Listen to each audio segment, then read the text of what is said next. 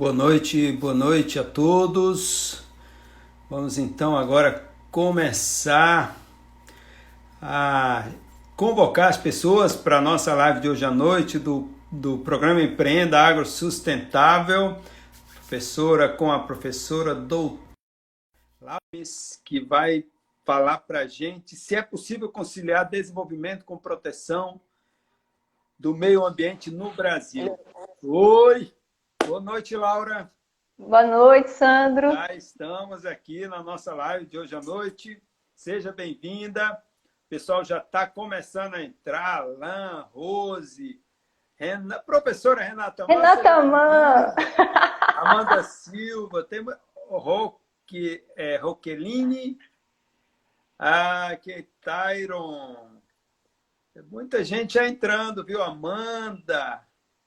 Boa noite. Boa noite, boa noite a todos, sejam bem-vindos.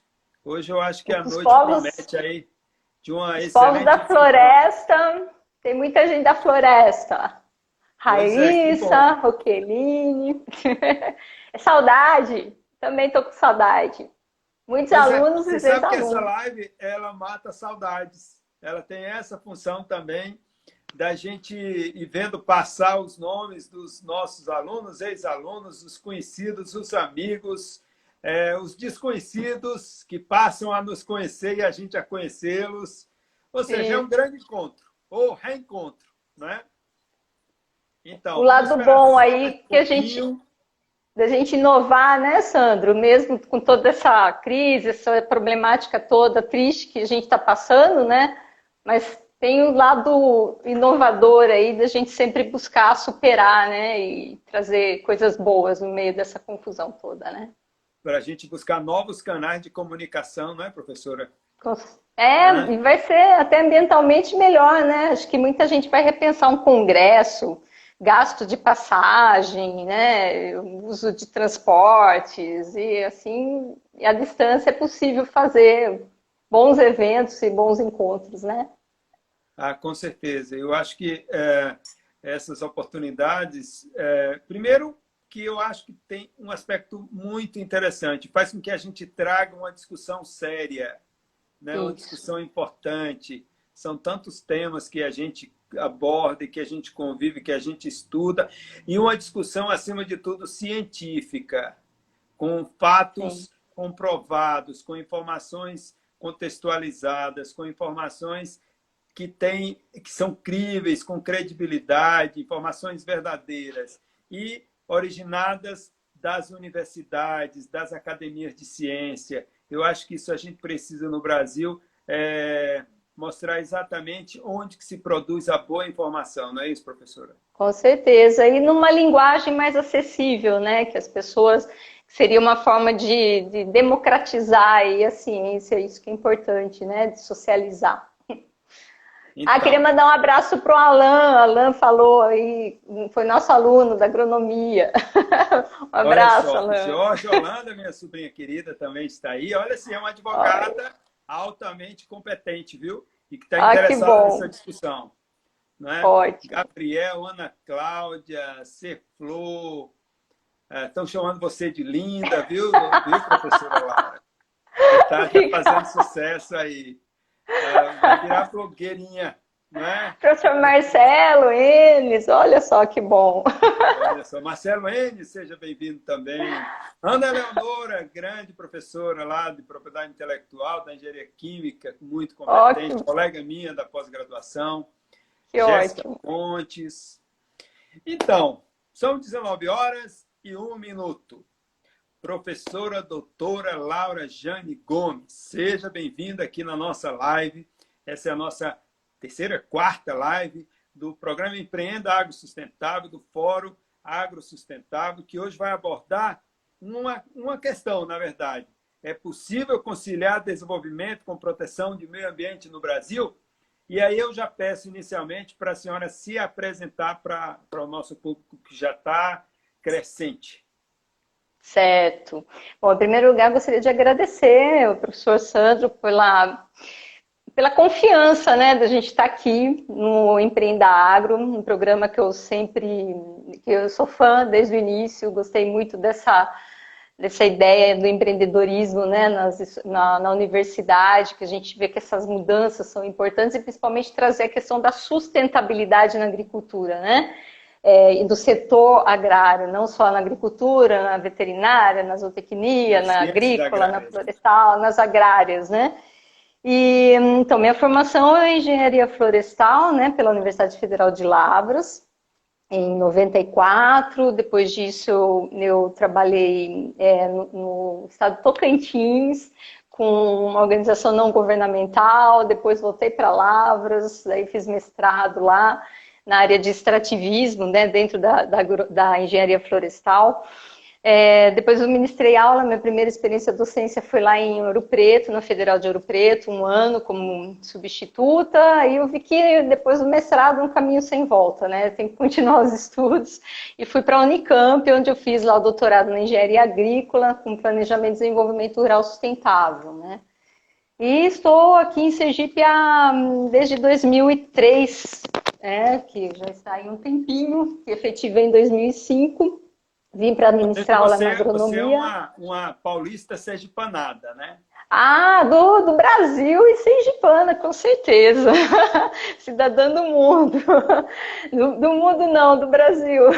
Nós, né? muito nós, feliz. A Sergipe é um lugar que, que abraça né, os que chegam aqui e eu me sinto muito acolhido nessa terra. Eu também gosto demais.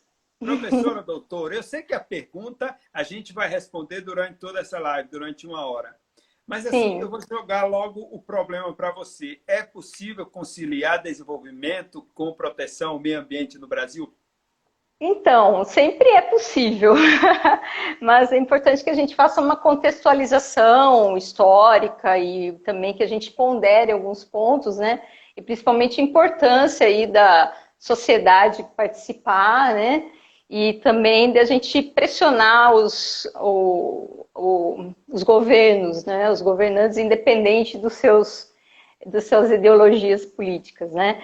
Então, se a gente pensar sobre esse aspecto, o Brasil já esteve em momentos melhores, né, em relação à conservação, é a proteção do meio ambiente, seja conservar ou preservar.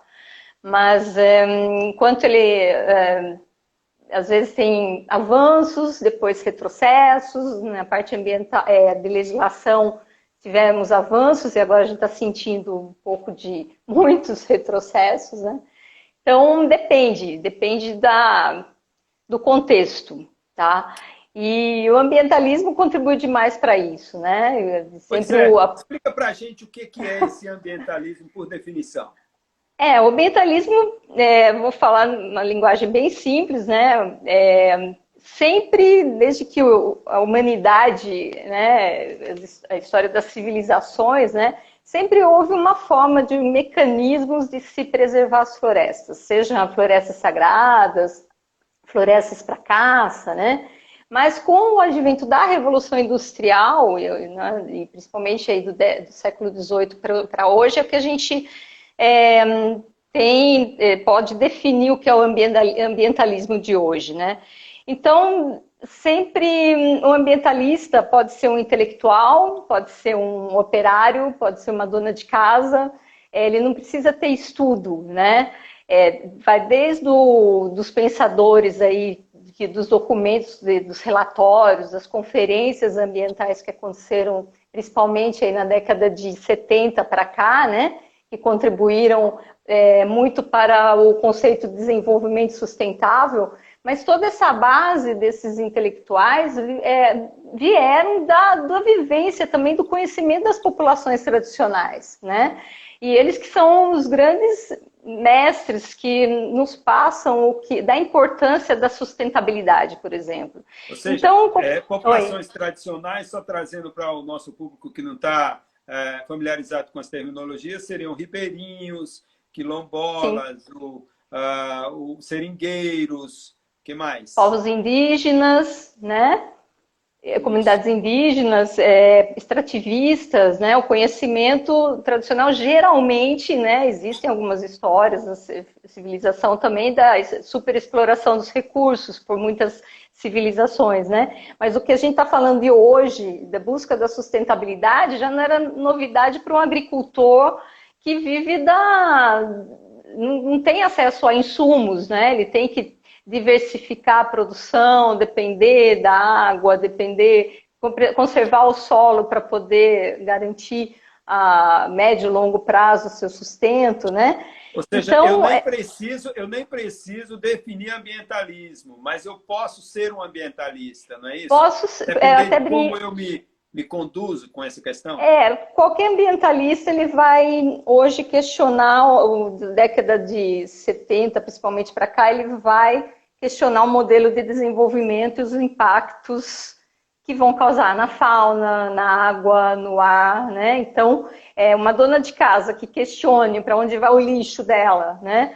Que ela produz em casa, ou um grande um grupo que tenha se unido para escrever um relatório Burtland, até costumo falar de um exemplo de um agrônomo, né, que na época era estudante no Rio Grande do Sul, Carlos Dairel, que subiu numa árvore em pleno regime militar para evitar o corte de árvores. Hoje ele é um ambientalista eh, famoso na área de agroecologia, né?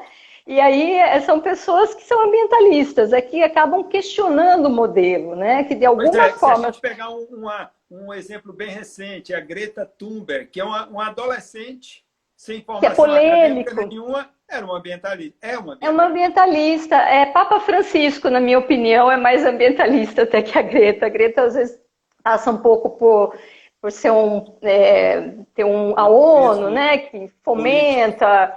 É importante o papel dela, mas acho que, por exemplo, acadêmicos que estão aí pesquisando dia a dia tecnologias limpas são ambientalistas, às vezes sem ter um discurso ambiental. Mas uma energia solar, né, uma reciclagem de resíduos é, de forma é, ambientalmente correta, né, que é, é, sustentável, são ambientalistas que às vezes nem sabem que são. Eu diria que no século XXI, um marco assim, intelectual, vamos pensando em documentos, é o Laudato do Papa Francisco, né, que ele chama os cristãos, aí, principalmente os católicos, a questionarem, até relacionar o modelo de desenvolvimento atual como um pecado é, que tem que ser. A gente tem que mudar nosso modelo. Né? Então, é, são exemplos de ambientalismo, né? de ambientalistas. É, até porque esse modelo ele, ele não maneja adequadamente os recursos naturais, ou seja, grande parte desse chamado meio ambiente, água, solo, vegetação.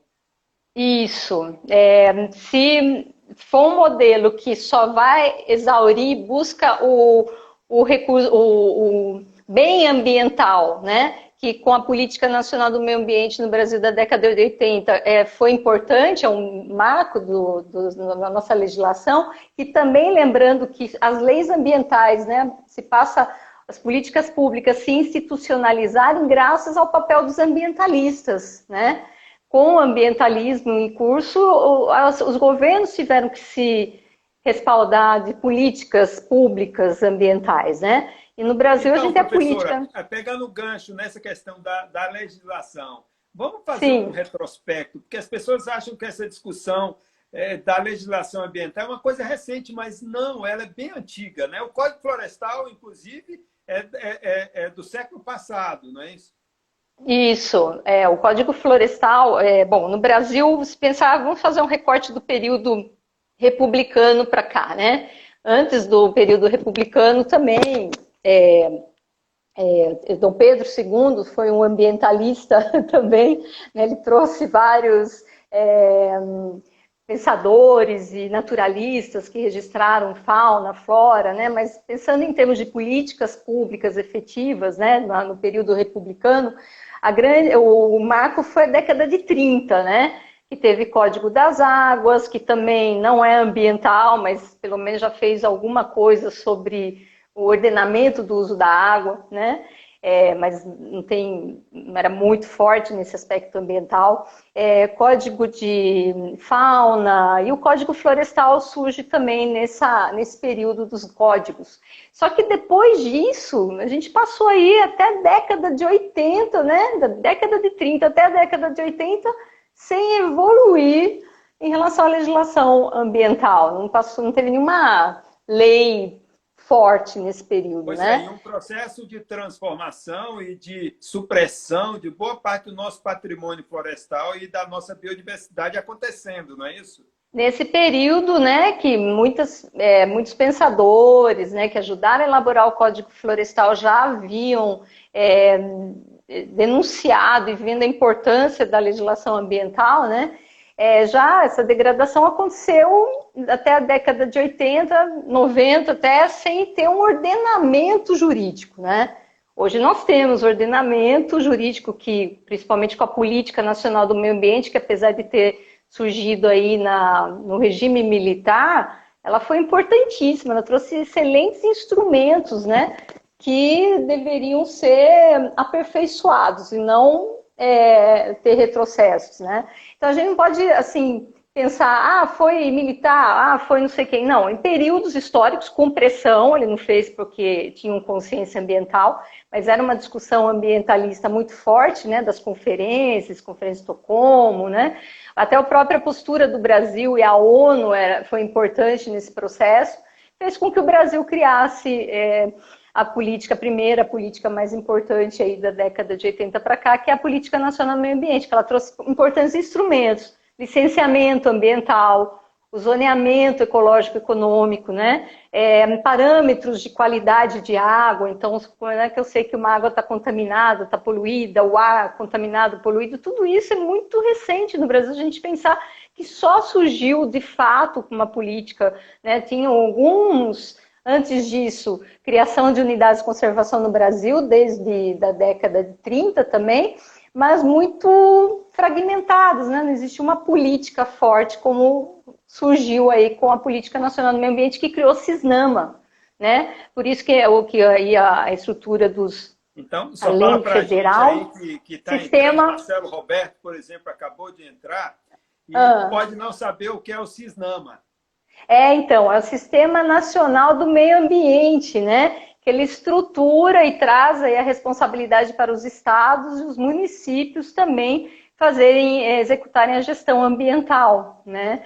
E aí, com a Constituição de 88, isso se fortalece, né?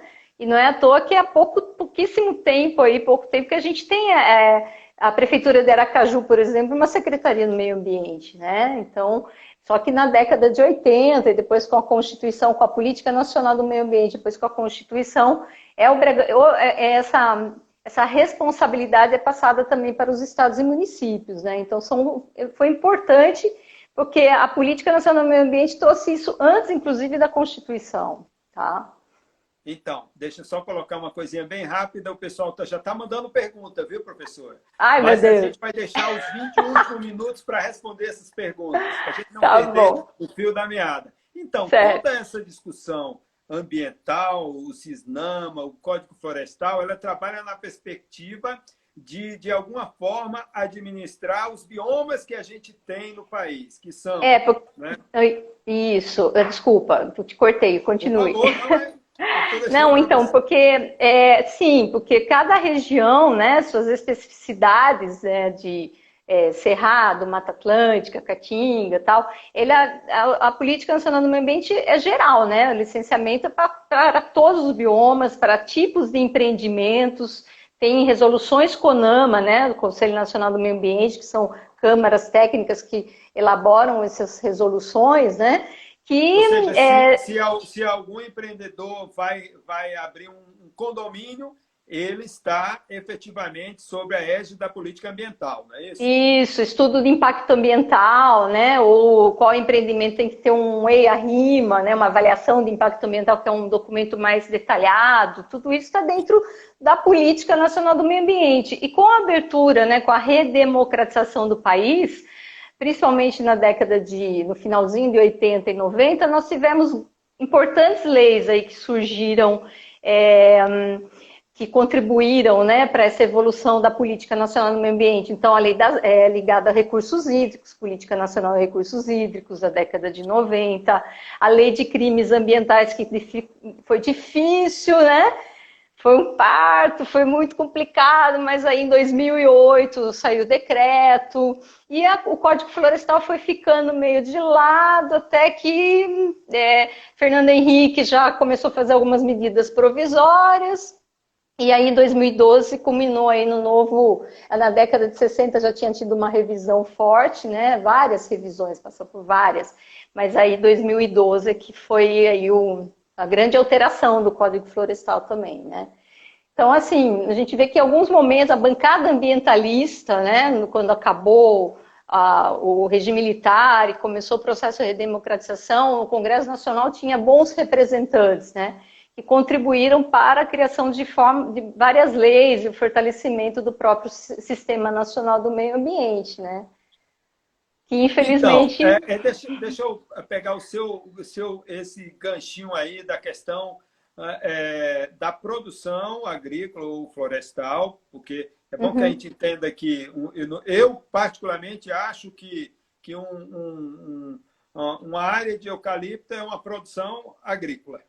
Né? Não, não, não chama aquilo de uma floresta, porque não é uma floresta. Floresta tem um, um conceito. É um mono, monocultivo.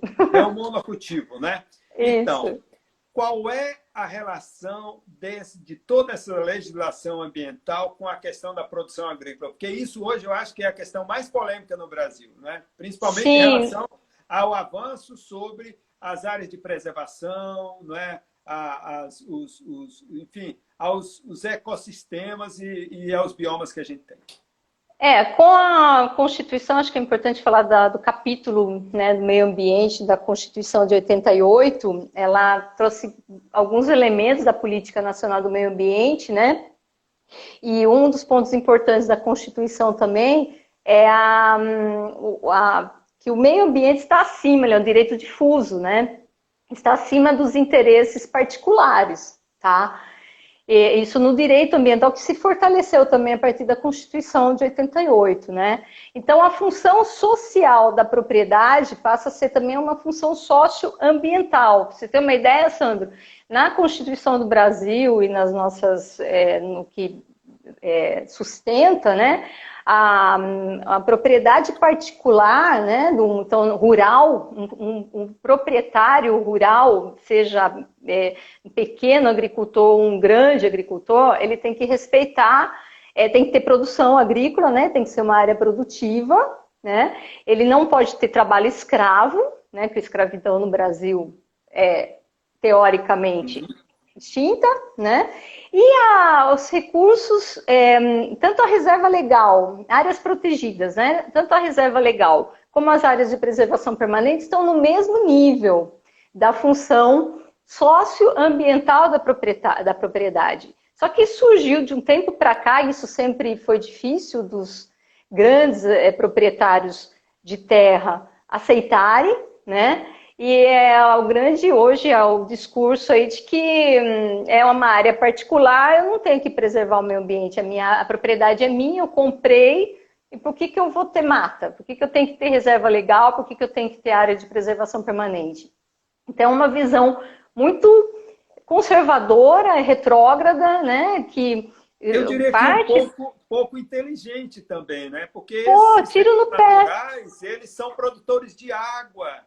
Exatamente. Água essa que vai ser utilizada na propriedade rural, entendeu? Para irrigação, para tantas formas de uso, né? E que vai alimentar boa parte desses cursos d'água, né? Então, então tem um pouco de desinformação também, né?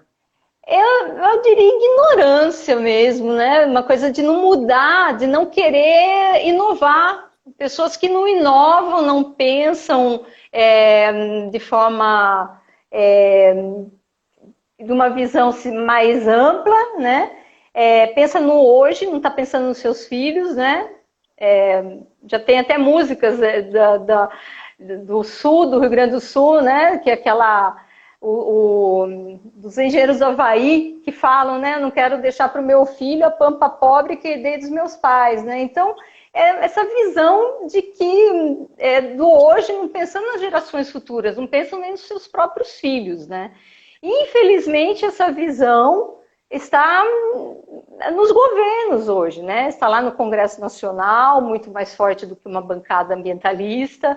Se você for pegar o grupo que discute meio ambiente lá, tem grande parte aí dessas pessoas que, que ainda fomentam esse tipo de pensamento, né? E aí não vão deixar nem para seus filhos e muito menos para a sociedade, que o Brasil corre o risco, né? A gente está ali PIB, né, sempre naquela, por exemplo, IDH baixo, o Brasil tem índice de desenvolvimento humano baixíssimo, e tem esse discurso de que o agronegócio é, é agro, é tech, é desenvolvido e tem que crescer no, com base no monocultivo, que a gente já sabe que estudos né, da própria agronomia tudo mostram que não é a saída. Né, um consórcio, pelo menos duas culturas, já seria mais eficiente do que para a produção de águas do que um monocultivo de soja.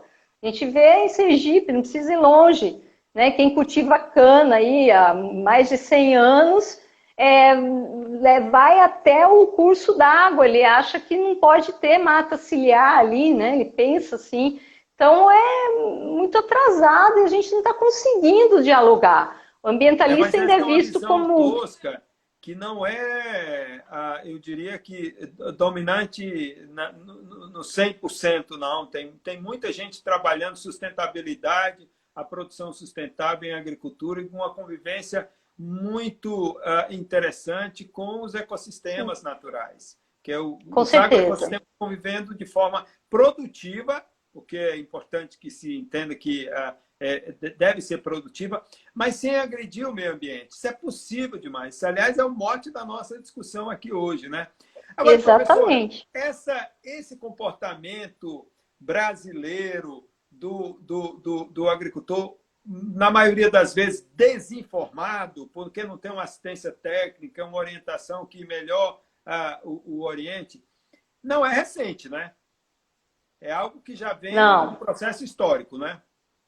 É, não é recente, tanto que a base hoje de avançar a Amazônia e avançar o Cerrado com a produção em larga escala, é, advém também do desgaste do solo em outras regiões, né? O, o aumento da desertificação no Brasil é fato. Então, se tem que abrir novas fronteiras para poder suprir, buscar solos que, mesmo curto prazo, né, vão se exaurir, como é o caso da Amazônia, porque, porque já pobres, desgastou lá atrás. São solos pobres, né? Sim. E eles são latossolos muito pobres, e tem aquela floresta robusta, porque ali ocorre uma ciclagem de nutrientes. Não é porque o solo é rico, o solo é muito uhum. pobre do ponto de vista químico, né? É, então... e esse avanço dessa medida provisória da grilagem, né, até ali, peguei para ler essa medida provisória 910, é um, vai ser um desastre. É um, se for aprovado pelo Congresso Nacional, né, ele vai ser a porta de entrada para o Brasil virar um país subdesenvolvido e não vai ter volta. É explorar os recursos é, de uma forma desordenada, totalmente insustentável, socialmente injusta também, porque é o avanço de áreas de concentração fundiária e que não vai, não vai reverter a médio e longo prazo um, um desenvolvimento para o país. É um modelo de desenvolvimento é, não é nem modelo, né? É uma forma tosca de se é, aprovar uma lei que não vai trazer retorno para a sociedade. Então, a senhora acha que falta o quê? Falta um, um, um maior envolvimento do cidadão? Qual é a relação do, dos, da cidadania com o meio ambiente? Então, é, na década de 80, a gente era mais ativo. Hoje, a gente está muito virtual, né? Até eu, quando sei que vai ter uma passeata contra o corte das árvores na, avenida tal aqui em Aracaju, fico pensando, poxa, mas ah, vou assinar uma petição, né? Antes não, ia lá, ia na passeata, é, ia na Câmara, na Câmara dos Vereadores, numa sessão, né? A gente até fez isso, faz quando, é, no caso do governo do estado, a gente acabou indo também na Assembleia numa votação quando a extinção da SEMAR, que eu sou totalmente contra, né? A fusão na extinção fusão. Mas é, para mim são retrocessos ambientais. né? De quando a gente consegue, e não consegue se articular. A sociedade era um grupo no WhatsApp de 100 pessoas, né, 80, 100 pessoas, vamos estar lá, e a hora de chegar lá, meia dúzia de pessoas. Né? Então, a, a sociedade está muito desmobilizada. Né? A gente não consegue, numa petição, a gente até entregou a petição lá, com mais de 700 assinaturas, uma coisa assim, mas a gente está muito desarticulado. É, eu acho que até entre os ambientalistas há, não tem mais um consenso, né? E isso dificulta essa desarticulação, principalmente essa, política. Essa discussão ela, ela, foi partidarizada, muito partidarizada, isso trouxe prejuízo. Péssima, péssimo. Eu vejo que partidarizar a discussão ambiental enfraqueceu o ambientalismo, né? É, por exemplo, ah, partido tal era o paraíso. Não era. Se a gente pensar do, da República, até, né, toda a história republicana, não teve um partido político, não teve um governo que favoreceu a questão ambiental. Né? É, principalmente de 10 anos para cá. 10 anos para cá a gente está tendo um retrocesso ambiental, independente do partido, mas algumas pessoas preferem defender o partido político Ou do seja, que defender a, a questão ambiental. Processo, né? Uma certa, já, já vinha. É, um eu digo que eu... aí da, da, ah, da do, da fiscalização. Muito.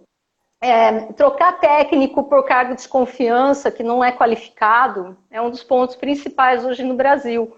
Às vezes o, o, o poder público não abre concurso né, para técnicos da área ambiental, né, profissionais, engenheiros florestais, ecólogos, biólogos. É, então acaba que não, não, eles acabam não tendo esse espaço, né? Ou quando tem são poucos. direito, a gente não encontra tanta gente movida com direito ambiental, né? Como que eu acho Também. que a demanda seria muito maior, não é isso?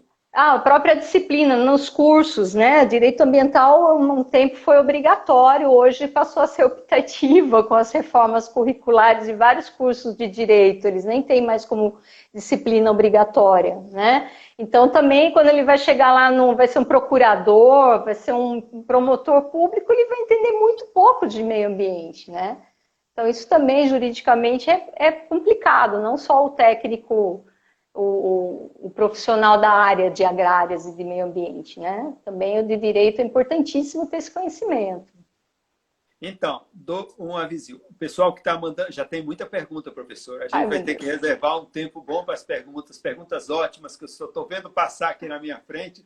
Eu não estou assim, nem vendo. Para lhe fazer as perguntas, mas eu vou dar um tempo aí porque a gente tem coisa. Uma pergunta daqui do, do nosso script, que eu acho que eu estava eu, também louco para fazer, que não é uma dessas que o pessoal está mandando.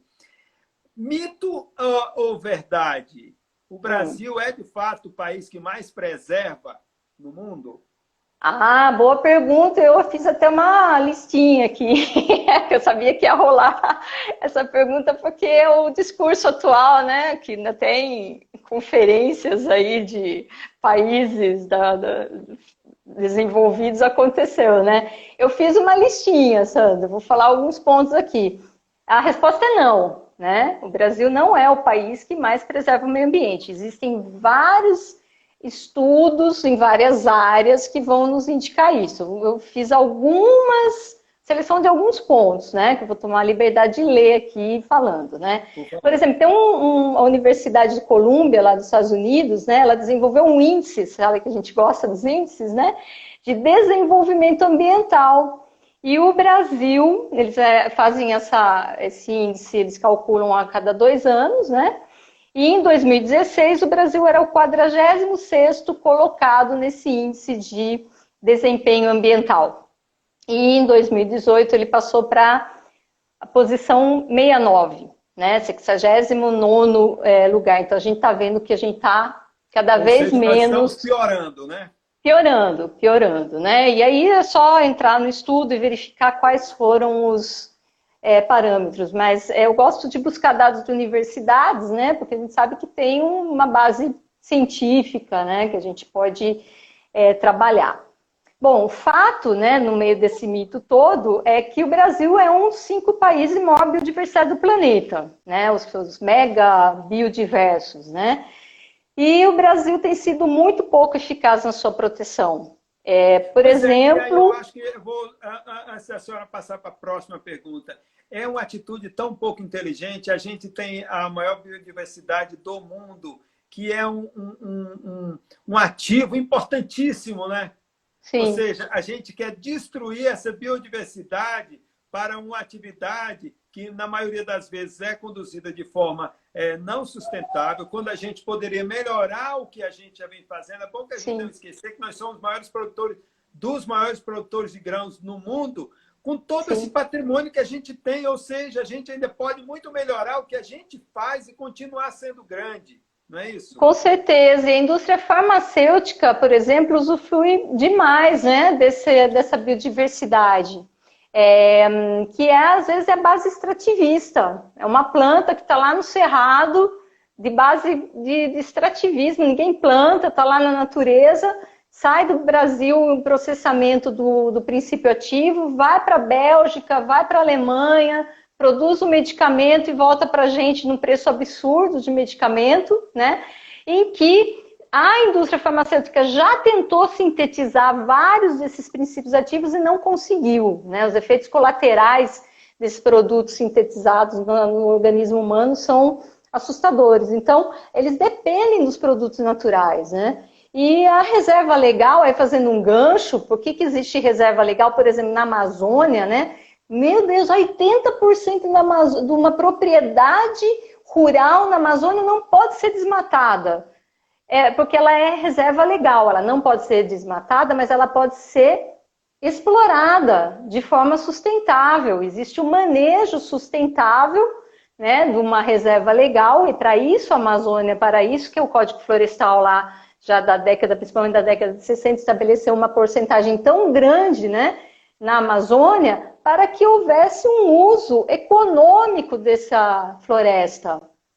Mas, Mas ainda... não esquecendo que boa parte das frentes frias que se formam, que levam chuva para o sudeste e centro-oeste também, vai da Amazônia. Ou seja, se a gente desmata de, é, é de forma totalmente é, indiscriminada, nós vamos efetivamente afetar o clima, alterar o clima sim, no, no sim. próprio Brasil, né? Exatamente, né? Não precisa ir longe falar de mudanças climáticas na esfera global. A gente pensar no Brasil e o que aconteceu em São Paulo no passado, que amanheceu na escuridão, né?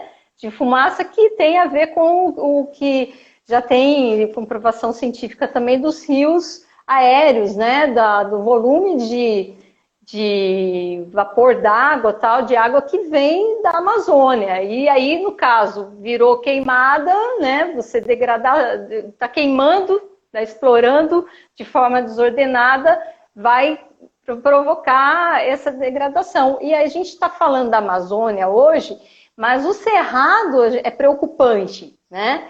Nos últimos 10 anos, o Mato, Mato Piba, né? Maranhão, Tocantins, é, Bahia, né, Piauí e Bahia foram é, no Cerrado uma expansão é, de grãos, né, do, do, de soja assustadora e driblando aí enfraquecendo paralelamente o Código Florestal e não só as leis ambientais. A gente tem, também tem que ver que a partir de 2009 as leis de política agrária fundiária no Brasil também foram enfraquecidas, né? Então a partir daí, quando você tem uma, um enfraquecimento da política fundiária, enfraquecimento das políticas ambientais, principalmente o Código Florestal, o Cerrado sofreu sobremaneira e agora chegou a vez da, da Amazônia, né? É, de uma forma mais explícita, né? É, mas lembrando que o Cerrado é o berço das águas, né? No Cerrado que se tem a produção de grande parte do que se produz, de, de, de que nascem né, os rios os grandes rios importantes. Né? O, grandes, o a... grande Exato. reservatório subterrâneo de água no Brasil está no Cerrado. Né? Sim, além de uma farmácia viva, né? Que ali tem vários princípios ativos que já são é, explorados e comprados de forma extrativista, sem um uso sustentável dos produtos florestais não madeireiros, que no Código Florestal é colocado como livre, é livre a coleta de produtos florestais não madeireiros. Aí não tem um ordenamento do uso de um fruto, de uma casca, de uma semente, de, uma, de folhas, né? e essa biodiversidade acaba é, sendo útil hoje, mas a gente sabe que para as próximas gerações elas não vão nem conhecer algumas espécies, né? Pois é, porque é interessante destacar, né, professora, que a ideia não é deixar tudo intacto, intocável, não. Você pode fazer uma exploração daquele recurso natural de forma sustentável, de forma ordenada, Sim. que não destrua, que, que preserve, que conserve aquilo para continuar se utilizando daquele patrimônio, não é isso? É, e o exemplo é a própria reserva legal, né? Que a ideia, principalmente para a Amazônia e algumas áreas de cerrado, é a exploração econômica é, dessas áreas, que ela só é proibida a exploração no, na Mata Atlântica, porque sobrou muito pouco da Mata Atlântica, né? Mas em outros, outros biomas, a reserva legal é para essa finalidade, né? Só que é pouco fomentado, né? Nas políticas públicas preferem. Ah, a gente precisa ir muito longe. A gente pesquisou a aroeira da praia, né? Aroeirinha, aqui no Baixo São Francisco, alguns anos atrás. O preço da aroeira para exportação da pimenta rosa, né? Um fruto que a natureza deixou ali, ninguém plantou. Estava muito melhor você produzir aroeira, pimenta rosa, do que extrair o coco daquela região né, daquelas ilhas ali do Baixo São Francisco. Era, o preço era gritante. É uma, é uma espécie nativa, né? Nativa, que alguns veem até Mas como, ah, ela não está ameaçada, né? Mas ela é um. Se bem trabalhada. Por exemplo, o Estado do Espírito Santo já está é, financiando plantios. E aqui em Sergipe a gente fez um estudo bem interessante, Sergipe Alagoas, né? Tem livros, tudo levou, falou com, com a Assembleia Legislativa, tentou levar até o governo e tal, e ninguém vê essa, esse ponto da biodiversidade que está aqui. Mangaba, né? Mangaba, então, nem se fale. Hoje já tem um avanço, que é o, o reconhecimento das mulheres, né? Como é, catadoras de mangaba, que é um grupo diferenciado, uma comunidade tradicional, mas não existe proteção para mangaba. É, tudo isso que a gente está falando é biodiversidade. A Barra dos Coqueiros, um terreno ali esses dias, 300, 400 pés de mangaba licenciado para desmatamento, para o corte. Né? Um corte autorizado, né? que é uma dói, dói no coração. Não adianta criar Tem reserva extrativista. vivendo daquele extrativismo, né? E que vão perder a renda, não vão ter de onde tirar, né? Ou vão ter que se deslocar, ou vão ter que mudar de, de atividade. Então, assim, o tombamento, por exemplo, né, da, que a gente fala do imune de corte, Sergipe precisa urgentemente fazer isso. Não adianta criar reserva para Mangaba, não vai resolver. Pode ajudar, mas eh, proibir o corte, como foi feito com o piqui lá em Minas Gerais, ou é, taxar o corte de um pé vai valer tanto, mas que reverta esse dinheiro na conservação e na, no fomento das comunidades que vivem desse recurso, né? É uma alternativa. Agora, pensar diferente. Parece que as pessoas têm preguiça de pensar, sabe, Sandro? Parece que não quer mudar. Fica naquela mesmice. Né? ah, vão criar unidade, criar unidade de conservação. O Sergipe, de uns anos para cá, criou muitas unidades de conservação, mas e gestão? O papel do, do de gerenciar um, um, um, monumento natural, um refúgio de vida silvestre, de, de, de, eu sei das dificuldades, mas se tivesse aí incentivo a, a a trazer técnicos né, especializados e tudo mais, e, e CMS ecológico, né, são mecanismos aí de que você para de pensar numa economia clássica e traz novos mecanismos de economia, da economia, que são é, palpáveis, não é uma coisa surreal. Outros estados já estão fomentando unidades de conservação, né, criação de RPPNs, por exemplo, com o recurso de CMS ecológico, né? Então é na hora de e, e meio, que, meio que desqualificar esse discurso que diz que que ah, os europeus já destruíram boa parte da sua biodiversidade, agora é a nossa vez. Isso é ah, isso é um absurdo. É? é, isso absurdo. na minha infância, lá na minha terra, a gente chama de abobrinha, né? Falar abobrinha. É, é um assunto Olha que só. nem tem o que comparar. Você sabe que já se passaram 41 minutos da nossa oh, conversa. Não falei nem a metade. Tá voando. Então, vamos começar as perguntas, pode ser? Pode ser. O pessoal fica doido que sejam respondidas. Tem um aqui de Marcelo Roberto que diz: Como fica o meio ambiente do trabalho em tempo de pandemia? Meio ambiente do trabalho. Bom, eu não entendo meio ambiente do trabalho, né?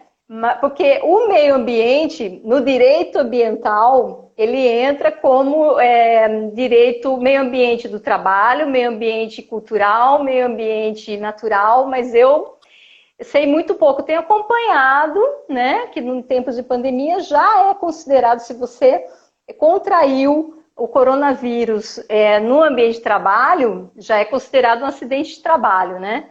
Então, já é um, uma lei trabalhista, já, já o STF já considera, né? É, não sei se eu entendi a pergunta, mas alguma coisa que posso falar? É, é, que eu conheço Marcelo Roberto, ele é advogado, ele, ele ah. entendeu a resposta. Ah, Olha, se ele quiser colaborar. É.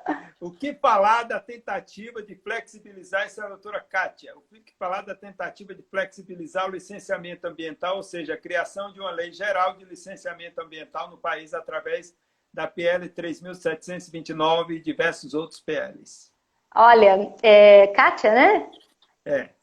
Kátia, é, Kátia é, além, a gente tem muitos desafios, né? O, o, licenciamento em si já é uma dificuldade de se implementar, né? É, quando vem essa flexibilização, é acabar de vez com o licenciamento, né? É, só que esse enfraquecimento, na minha opinião, já vem de uns tempos para cá, né? De oito anos para cá, quando eu vejo uma resolução CONAMA nova surgindo, eu já fico morrendo de medo de ler. Eu falo, meu Deus, porque eu nunca vi né? O CONAMA foi feito para proteger o meio ambiente e de oito anos para cá, cada resolução mais flexível que a outra, mais flexibilizada, flexível não, flexibilizada Ou que seja, a outra. criando né? brechas exatamente para a ação contrária, né? Exatamente. Tudo que a gente estava passando hoje é porque já começou ali, infelizmente, 10 anos atrás, por aí, já fazer a facilitar, né? Eu sou totalmente contra, eu acho que cada estado, cada região deveria ter as suas regras, e o próprio Cisnama eh, promoveu isso, mas é muito cômodo, né? Um estado pega a resolução federal, ela não pensa ali com os técnicos da região, os especialistas na área ambiental para fazer suas resoluções é, estaduais. É possível isso juridicamente. Né? Aí acaba usando o federal, e infelizmente o federal, ultimamente, né, 10 anos para cá, tem, é, tem facilitado aí um desenvolvimento perverso, né? Na verdade, não é um desenvolvimento calcado no sustentável, né? É uma visão bem equivocada. Ok. Alberto Vinícius Melo diz o seguinte: o direito ao meio ambiente ecologicamente equilibrado é maior do que outros direitos fundamentais?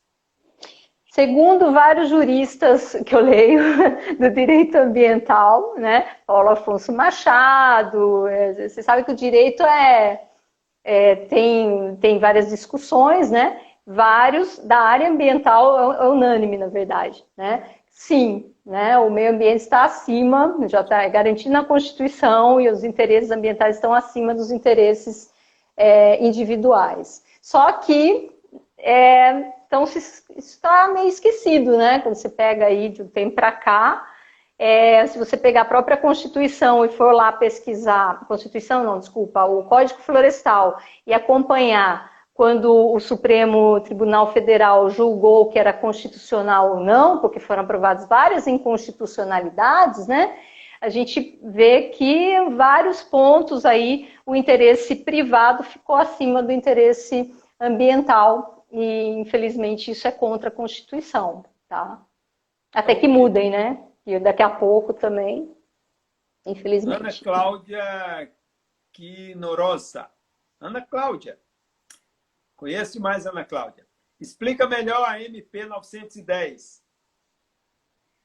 Explicar? Melhor a MP 910, ah. a medida provisória.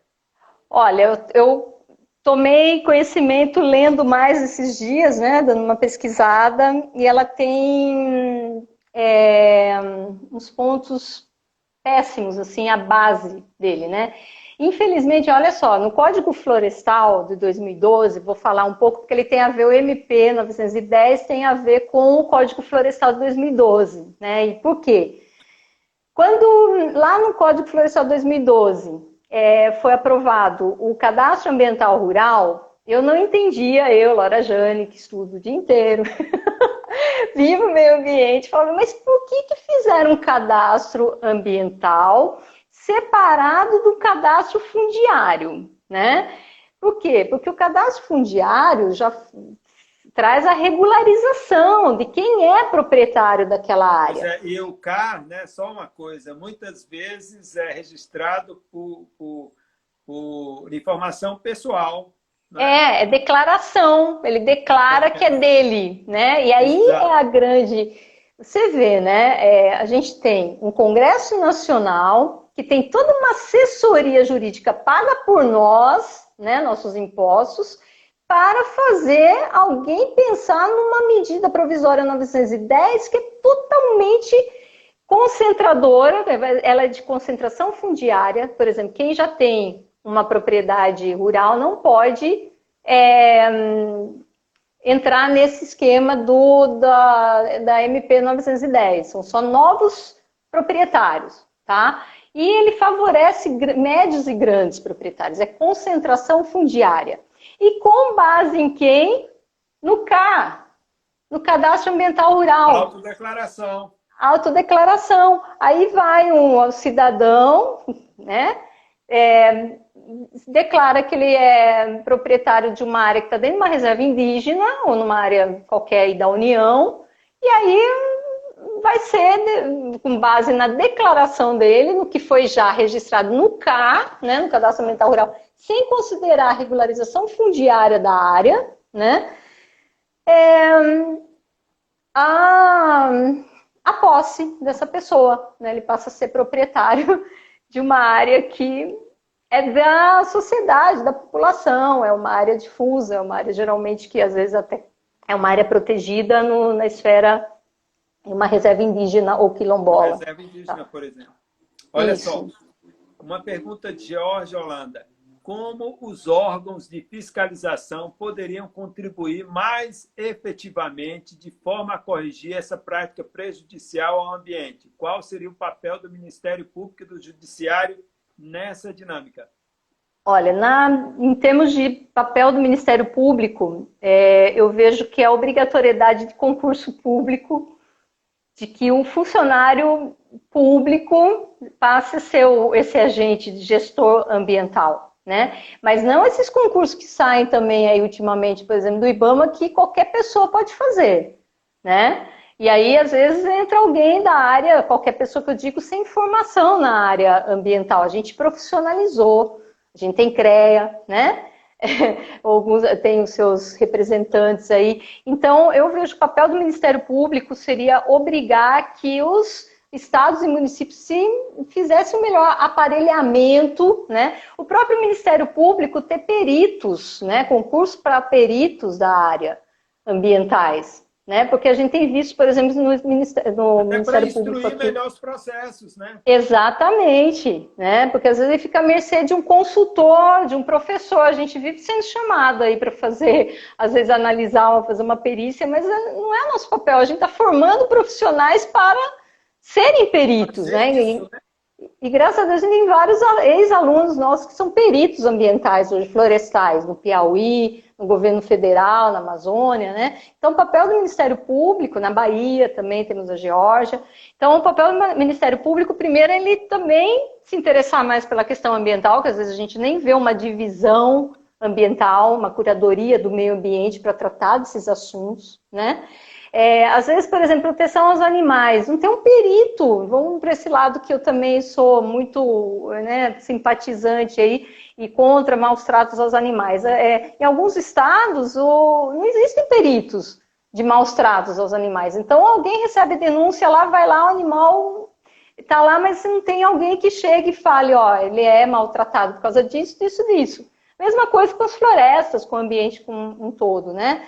Então, acho que o papel do Ministério Público, nesse sentido, seria não só apurar as denúncias que chegam, né? Eu sou especialista e na aula tem uma aula, quem é meu aluno sabe, a gente ensina como fazer uma denúncia ao Ministério Público, porque os órgãos de fiscalização, às vezes, eles são é, chamados pelo Ministério Público. Às vezes a denúncia que chega lá, pelo canal dele, acaba não, sendo confuso por causa de atribuição. Ah, mas isso aqui não é nosso, isso aqui é o município que tem que fiscalizar é, e fica aquele técnico, né? Também, né? E aí, às vezes, não tem o conhecimento técnico, então é importante que aparelhe aí melhor de pessoas que entendam do assunto, né? E que não sejam passíveis aí de políticos, né? Porque às vezes vem aí a, a, é o amigo do amigo, é, tem que quebrar o galho, essas coisas tem que acabar, né? O jeitinho brasileiro também atrapalha bastante, né? Nosso tempo está perto de acabar, que é o, o Instagram ele reserva para a gente uma hora. Mas tem mais uma pergunta oh. aqui da Renata Mann. E a pandemia Oi, está fazendo uma uh, e a pandemia está fazendo uma manifestação da resiliência ambiental. Não, e a pandemia está trazendo uma manifestação da resiliência ambiental, tanto em nível de pensar no Homo sapiens como na própria natureza. Com certeza. Ela é uma pergunta? É. é uma pergunta. Senhora Renata, com certeza. Aí vem desde o eu, Laura, ser humano, né, que estou trancafiada dentro de casa, que a gente que ama a natureza, mas é, é silenciar nós mesmos, temos contato com nós mesmos, né? Então, é, o ser humano, a gente primeiro na esfera aqui do, do que eu consigo superar, né? É, também eu era muito ambientalista no discurso da boca para fora, né? Falar, ah, humanos, tem que sumir do planeta. Eu estou sofrendo tanto, tanto com essas mortes, né? Com esses óbitos da, do, do vírus, é, os seres humanos, perdas de vida que são totalmente ignoradas pelas políticas, pelos governantes, né? Isso me dói bastante. Então, assim, está sendo para a questão ambiental, acho que a gente tem que pensar não no agora, né? Diminuiu poluição, mas é momentâneo, né? Eu acho que o que vai acontecer quando passar essa ameaça, que eu acho que vai levar meses aí ainda, e como eu, como ser humano, como sapiens, posso ser uma pessoa melhor, né? E aí é um, a gente também está sentindo um animal preso, né? Somos animais e a gente está vendo agora, eu acho que o grande desafio agora é, hoje a gente vê como nós somos animais, né? Animais enjaulados agora, e como. Ah, mas é agora eu sou animal, eu sou um sapiens, mas eu sou um animal, eu estou presa dentro de casa, né? Não tenho liberdade para sair para cá e para lá, jogar lixo onde eu quiser, ou ir para onde eu quero. Mas então, assim, isso faz a gente pensar no que a gente pode fazer, inclusive também para que não cause outros, outras pandemias, né? Aí vem um outro ponto importante a gente está sabendo que vem da cultura né, dos chineses em se alimentar de animais é, nativos lá da região e que é uma prática totalmente desordenada né, e sem um propósito, né? E que causou aí uma, um colapso planetário. Então, também fechar essas feiras e mudar a cultura, porque cultura a gente pode mudar, né, professor Marcelo, está por aí. cultura a gente muda, ainda bem. É, acho que a gente pode é, tirar bons, é, bons ensinamentos desse momento, tá? E resiliência. Professora, nós temos um minuto e meio.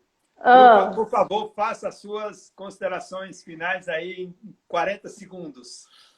Então, gostaria de agradecer né, e pedir para que a sociedade, as pessoas, os nossos ouvintes, são 62 ouvintes, eu espero não ter é, decepcionado vocês, estou à disposição para vocês entrarem em contato, é Laura Buturi, né, o meu Instagram, e a gente continuar essa conversa, prazer aí pelas rever as, as, pessoas que a gente já conhece, os novos amigos aí, e que é, o meio ambiente é debate constante, que a gente saia consciente sempre, né, do nosso papel, é, não só com o meio ambiente, mas com os próprios seres humanos, né, com o meu próximo que está ali passando por sérias dificuldades agora, né.